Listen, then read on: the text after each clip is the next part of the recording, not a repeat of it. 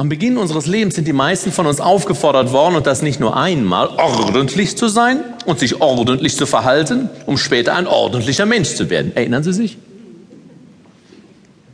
Und Sie haben natürlich nur angenehme Gedanken an diese Erinnerung. Ne? Ordnung wurde oft in einem Atemzug genannt mit womit?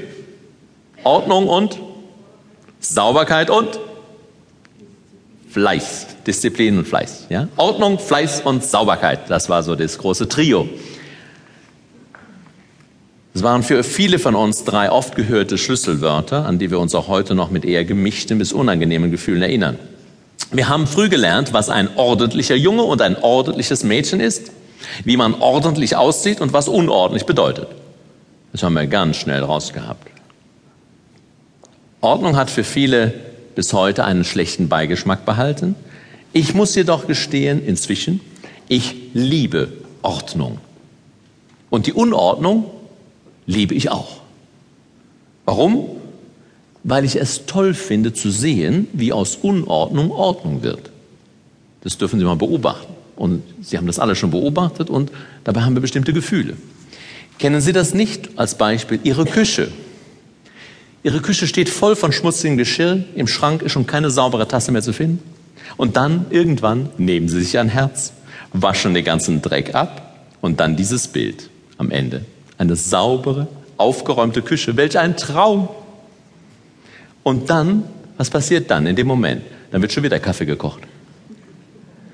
Ne? Werden die Tassen wieder aus dem Schrank geholt und das Ganze geht von vorne los. Die Hausfrauen können davon ein Lied singen. Ne? Schon hat die sogenannte Unordnung wieder begonnen, sich auszubreiten. Das heißt, die meiste Zeit herrscht Unordnung.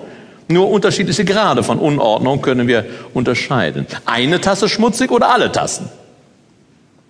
Regen Sie sich noch darüber auf, dass Ihre Küche die meiste Zeit in Unordnung ist?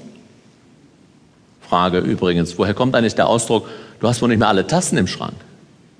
Könnte es daher kommen? Frage an Sie, hat von Ihnen jederzeit jeder alle Tassen im Schrank? Zurzeit? Oder die Steuererklärung, schönes anderes Beispiel die Ihr Steuerberater schon bei Ihnen angemahnt hat. Diese Belege im Schuhkarton, ein Chaos, das Sie monatelang vor sich herschieben. Und dann eines verregneten Sonntags, Sie packen es an, Sie ziehen es durch. Am Ende zwei Ordner, sauber, ordentlich geordnet nach Konten und Ausgabearten. Welch ein Genuss, welch eine Freude nach Monaten des schlechten Gewissens. Sie merken, Ordnung und Unordnung sind ein großes Thema, das uns selten kalt lässt. Darum halte ich heute einen Vortrag drüber.